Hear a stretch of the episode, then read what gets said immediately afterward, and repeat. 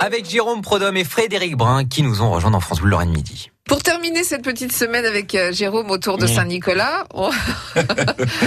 on... doit finir les miracles hier. Euh, oui, parce que la semaine prochaine, on fait pourquoi la Lorraine et vas-y donc. Alors bon, alors j'ai deux miracles à faire donc, en trois minutes. Hier, c'était les dots des jeunes filles à marier voilà. que Saint-Nicolas a fourni. Voilà. Et si vous n'avez pas suivi le truc, francebleu.fr. Alors on va ensuite oui, parler des, euh, de, des, du miracle des blés dans le bateau.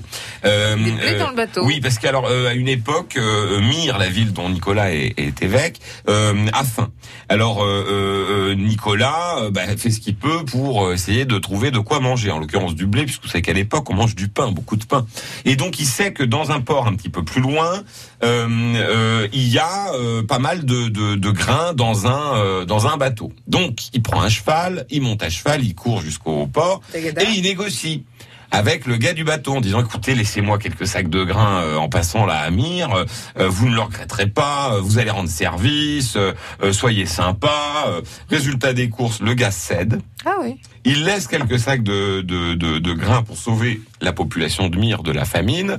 Et quand il arrive à Constantinople, le gars remarque qu'il a autant de grains que quand il est parti. C'est ce qu'on appelle le miracle des blés. C'est-à-dire qu'en gros, euh, bah, l'intervention de Nicolas a fait qu'il euh, y a quelqu'un qui a mis à sa place euh, le blé qu'il a pris. Est-ce que tout le monde me suit? En gros, sa, sa bonté euh, ne lui a pas enlevé de blé. Voilà.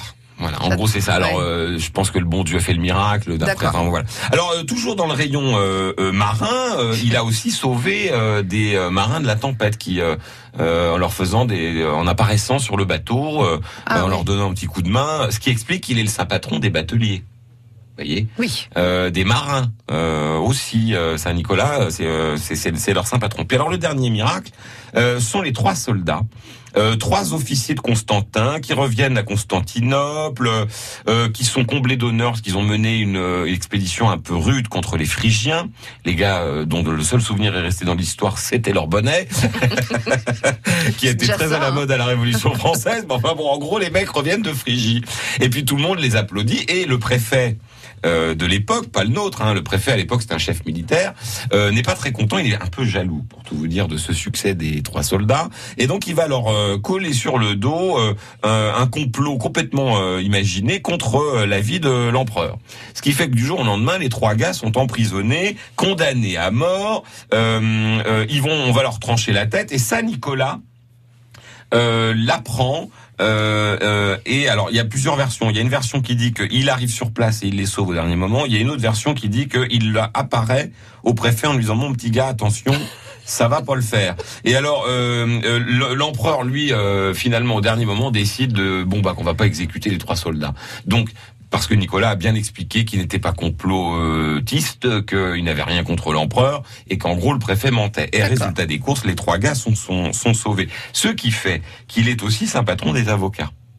Ah d'accord. Alors il y en a plusieurs, ça dépend euh, où vous êtes. Par exemple en Bretagne, c'est plutôt Saint-Yves de Tréguier, voyez. Mais dans plein de pays du monde, le saint patron des avocats, c'est Saint Nicolas.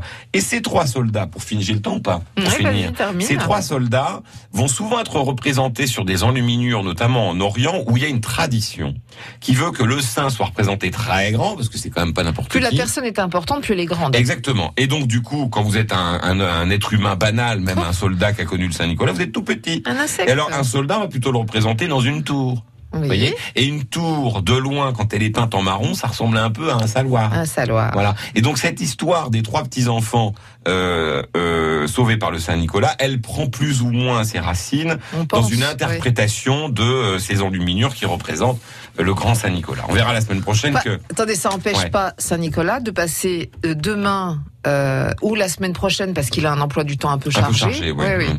pour voir tous les enfants sages de Lorraine. Tout à fait, non mais ça c'est personnage historique. On n'en est pas au moment où il devient le, le Saint Nicolas qu'on connaît. D'accord. Et puis il était grand d'ailleurs, on le sait. Hein, on sait qu'il était grand et sportif parce que euh, il a quand même fait euh, le trajet à cheval pour aller chercher euh, le blé pour les habitants de Mire en deux temps trois mouvements. Faut quand même être sportif pour faire du cheval comme ça. Hein. Et il était probablement grand. Bonne festivité de la Saint-Nicolas et rendez-vous la semaine prochaine. on fait ça, on fait comme ça. France Bleu Lorraine.